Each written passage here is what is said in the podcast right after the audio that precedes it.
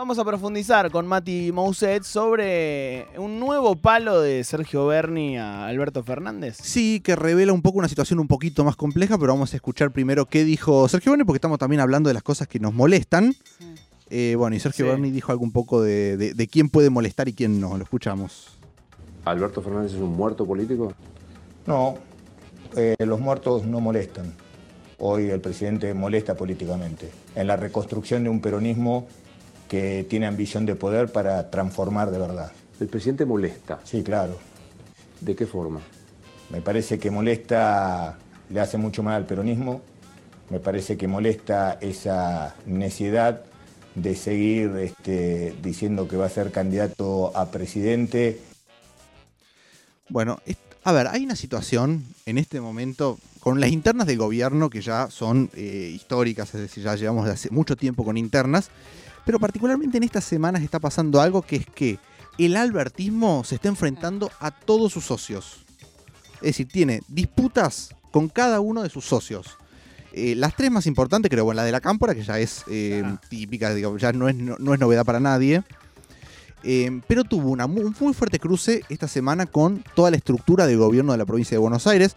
Por eso es importante lo que dice Bernie, que Bernie ya venía con un enfrentamiento con Aníbal Fernández, que es el ministro de Seguridad también en la Nación, y es también un poco Aníbal Fernández el que ha salido como en el rol más defensor de Alberto Fernández, que es un rol que hasta hace poco lo ocupaba eh, Luis Delía. Sí, siempre. Eh, sí. Hoy me parece que ya es Aníbal Fernández el que está más a la trinchera de defender a Alberto Fernández en la interna, es decir, tirarle a los socios. Eh, bueno, Aníbal Fernández tuvo esta semana un enfrentamiento muy fuerte con Axel Kisilov, que, en el que hubo cartas, hubo, hubo una carta en la que Kisilov le eh, exige al gobierno nacional que dé explicaciones de por qué mandó gendarmería a la provincia sin avisarles. Eh, Aníbal Fernández dijo, están viendo otro canal, eh, digamos, un cruce de declaraciones bastante potentes para un gobernador de la provincia más importante del país y un ministro de seguridad a nivel nacional, en la que claramente digo, se enmarca lo que dijo Bernie ayer, digamos, es casi un escenario de guerra interna en el que, bueno, Kisilov, con mucha cercanía a Cristina y también que ha adoptado una posición en los últimos meses de hasta poner la cara Sí. por... Claro, eh, de hecho estuvo en el, en el operativo Claro. Clamor del otro día, ¿no? Sí, Lucha fue- y vuelve. fue el que habló justo antes de Máximo Kirchner. De Dio Máximo. declaraciones muy fuertes también. Dijo, los que están soñando con un peronismo sin Cristina, que se vayan olvidando, es decir, palo a la interna también. Eh, y bueno, esta semana fue el conflicto en materia de seguridad, pero que revela que hay mucho malestar entre el gobierno de la provincia de Buenos Aires y el gobierno nacional. Eh, y- Bernie también molesta a ciertos sectores. Bernie molesta a ciertos sectores. En algún momento se especulaba que de, bueno, qué rol ocupaba Bernie si Axel Kisilov no lo echaba o lo sostenía en el cargo. De hecho decían, no lo echan porque no hay nadie que agarre el cargo. Bueno, hoy yo creo que queda evidente que Bernie eh, es una pata agresiva dentro del esquema político de Kisilov. Bien. Eh, digo, es así como Aníbal Fernández es quien dice lo que Alberto no puede decir, Bernie es un poco, salvo en materia de seguridad donde tiene ideas propias, en materia política es quien dice lo que Kisilov no puede decir. Y eh, si bien a, a Bernie no le gusta este término, que es jugar, eh, ¿va a jugar Bernie en las elecciones de este año? Bueno, él tuvo su eh, pequeño coqueteo con la ruptura. Eh. Hoy ya se reivindica como parte del Frente de Todos y lo que dijo es que va a hacer todo lo posible para que Alberto Fernández pierda la interna.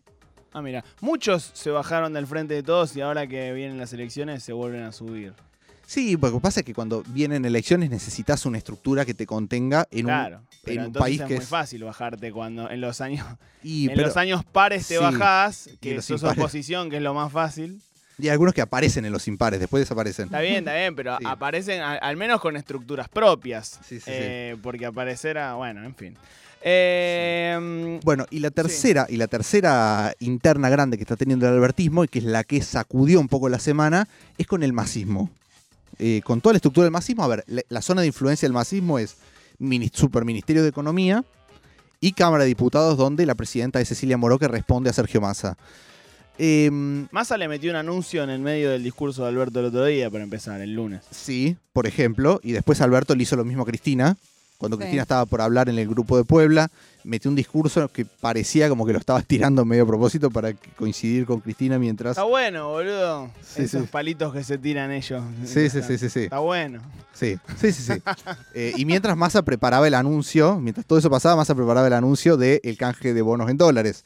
Así que bueno, lo cierto es que estás en una situación de tensión económica muy fuerte, donde no vamos a ahondar mucho en el proyecto, el, el decreto en realidad que ya salió del canje de bonos en dólares, pero claramente estás caminando sobre una cornisa muy delicada en el que necesitas apoyo de los sectores, sobre todo financieros, y en medio de todo eso empiezan a aparecer algunos off que dicen que desde el gobierno y desde la presidencia no confían tanto en las políticas económicas que está tomando Sergio Massa.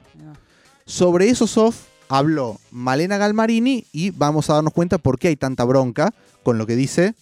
Male- o sea, Malena Galmarini revela por qué hay tanta bronca respecto de esos off. Lo escuchamos. Sí, por supuesto, las operaciones políticas eh, nunca gustan, los off de récord nunca gustan, y cuando vos sabes de dónde vienen, eh, bueno, uno se, tiene derecho a enojarse. Sin ¿De embargo, dónde crees que vienen? De adentro de la rosada, no, no importa, yo no, no, no tengo alma de, alma de vigilante, así que cada uno sabrá qué hizo y además entiendo que Sergio se los dijo también, porque además Sergio no es eh, no es especulador, no no, no es ese ventajero que, que hicieron hacer creer, es todo lo contrario. Bueno, ahí me parece que queda un poco claro cuál es el, el malestar. eh, y también, digo, un entorno cercano a Alberto Fernández que empieza a ver que está quedando fuera de las, de las conversaciones en las que se empiezan a elaborar algunas estrategias, las conversaciones en serio, las reuniones en serio, digo, más allá de una mesa política de 30 personas donde vos sabés que no se decide nada, que no se puede decidir nada en una mesa de 30 personas, que las cosas realmente se deciden en cafés, en reuniones de 2, 3, 4 personas, donde se puede di- discutir y debatir de manera mucho más fluida. Bueno, de esas conversaciones el albertismo está un poco aislado, porque las está teniendo el gobierno de la provincia de Buenos Aires, con la estructura de la cámpora, con sectores cercanos a Cristina Kirchner y con eh, el Frente Renovador, con el masismo. Así que en medio de todo eso es que se empiezan a tirar algunos tiros como para también eh, tener participación en mesas y en mesas que particularmente no los quieren mucho porque entienden, como entiende la cámpora, que el proyecto de Alberto Fernández fue un proyecto eh, fallido. Trunco. Ya lo dijo Matías Mousset, las cosas se deciden en mesas de 3, 4 personas. ¿Cuántos somos acá? Acá somos tres. Dos, tres. Quédate que vamos a decidir unas cuantas cosas antes de las 6 de la tarde.